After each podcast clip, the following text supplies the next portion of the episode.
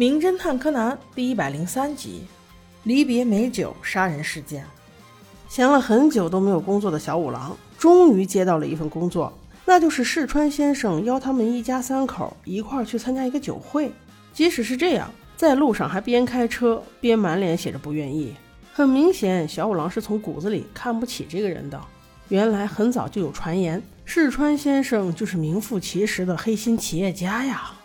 他除了有几个臭钱，其他基本什么都没有啦。即使是这样，他还是同意去赴约，因为据说报酬不错。很快，一行三人就到了酒会。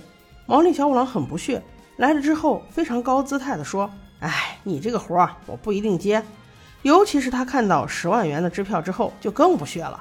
谁知他随手把支票一撇，柯南却看到了，细细数来，没想到不是十万元，而是一百万元。小五郎在瞪大双眼的同时，又听到了世川先生开口说道：“这只是请你来的预付金，事成之后还可以再给你一百万。”听到这话，真不愧是见钱眼开的毛利小五郎啊，直接态度就变了。哈哈，世川先生，您说有什么事情我可以为您效劳的？秒变孙子呀！此次这个事情倒不难办，世川先生是想让在酒会上毛利小五郎帮他观察一下两个女儿的反应。从而推断出他这庞大的遗产到底要传给谁。小五郎一听，这事儿简单，包在我身上。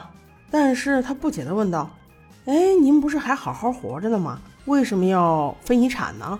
世川先生倒也不掩饰，让他的医生阿军说了实情。原来他已经得了不治之症，将不久于人世，所以他决定要辞职，而且要把所有的股份什么的全部卖掉。庞大的资产到底要怎么分配，这是一个问题。所以才有了今天这一出。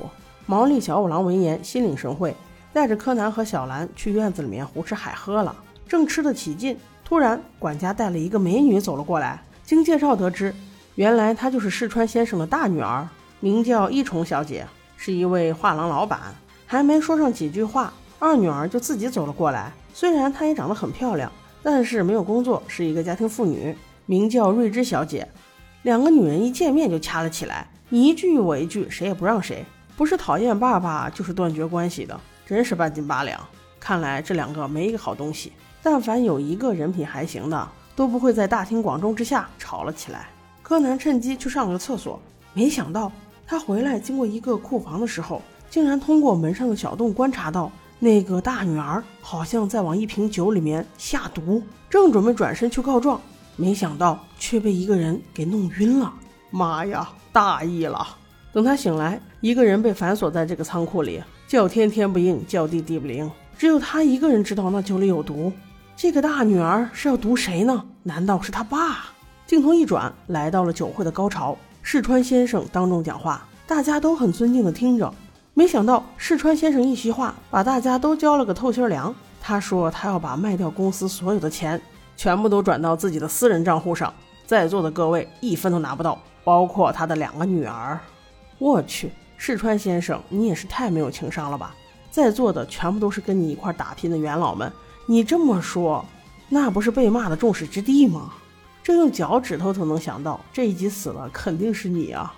但是没办法，人家世川先生就是财大气粗，说完直接走了，把在场参加酒会的众人晾在这儿，面面相觑，不知所措。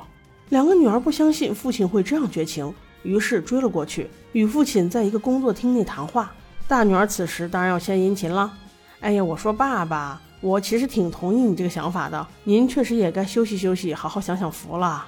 我就知道您喜欢品酒，看我带来了一瓶好酒，只有您这样的人才配喝呢。边说边把这一瓶有毒的酒倒出来了一杯，给爸爸递了过去。要不怎么说最毒妇人心呢？这瓶酒竟然是用在自己爸爸身上的。世川先生显然没有防备，拿起酒杯转过身一饮而尽。酒杯还没放下，人却已然摔倒了。这是什么烈性毒药？速度竟这么快！阿军医生看到这种情况，那必然是要抢救的呀！一剂强心针下去，唉，来不及了，人已然归西。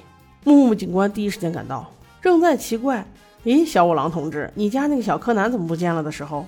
柯南已经挣脱了束缚，用大力金刚脚踢破那个木门，出现在了现场。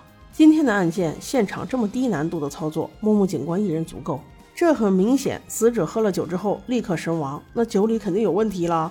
谁拿的酒，谁就摊上大事了。就这么粗略一查，大女儿手提包里用于注射毒药的注射针器已然出现在了桌面上。这么直截了当的杀人方法，这也是头一次见啊！木木警官直接把人带走结案，哈哈哈你以为就这么简单吗？小五郎还没有被炸晕，此案怎能完结？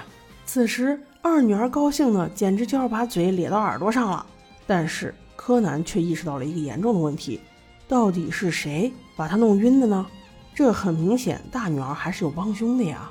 在反复搜查现场之后，柯南发现大厅里世川先生的一张挂像上，一只眼睛竟然是一个摄像头。于是他找到管家看了录像之后，弄晕小五郎，事实的真相才得以浮出水面。原来下毒的就是大小姐，没错。但是世川先生心知肚明，他举起酒杯之后，并没有喝掉，而是把酒倒到了一个盆栽里。也就是说，他根本就没有中毒。那他怎么会晕倒呢？应该是他和私人医生阿军已经商量好，他装晕，然后医生把他救活。期间可以观察到他的大女儿和二女儿的反应，但是医生阿军却利用这个做了手脚。他给石川先生打的应该不是强心针，而是真正的毒药，可以瞬间致其死亡，从而不会引起任何人的怀疑。如果没有这个摄像头，这个罪名肯定就落在了大女儿身上。证据很简单，把医生用过的那个针测试一下就行。此时阿俊医生不得不开口：“呵呵，今天要是没有请你来，那该多好。”没错，事情就是我做的，我就是要让他死，让他为过去的罪行付出代价。